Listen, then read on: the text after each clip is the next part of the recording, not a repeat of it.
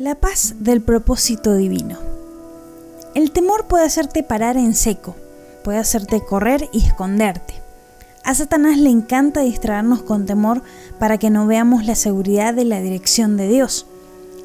El temor amenazó el cumplimiento de la Navidad varias veces y Dios intencionalmente recordó una y otra vez quiénes son los protagonistas de su historia. No teman.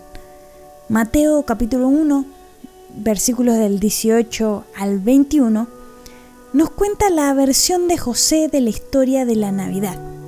María queda embarazada antes de que ella y José se casen y él, como era justo y no quería infamarla, quiso dejarla secretamente.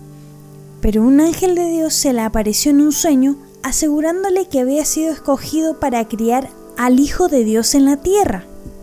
José al principio respondió a las noticias del embarazo de María tratando de preservar las reputaciones de ambos, temeroso de todas las implicaciones.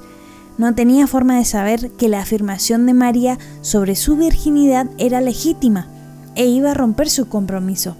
En medio de un tiempo de dolor y confusión para José, Dios lo visitó en un sueño, desafió al temor con la paz del propósito divino y lo estableció en el camino de ser el Padre terrenal del mayor hombre que el mundo ha conocido. En nuestros momentos de temor, Dios quiere hablarnos la verdad y romper el poder de cualquier mentira que nos está deteniendo. Cuando buscamos su paz, Él conquistará nuestro temor con su amor. Pídele a Dios que te hable verdad a todas las mentiras que te producen ansiedad en este momento.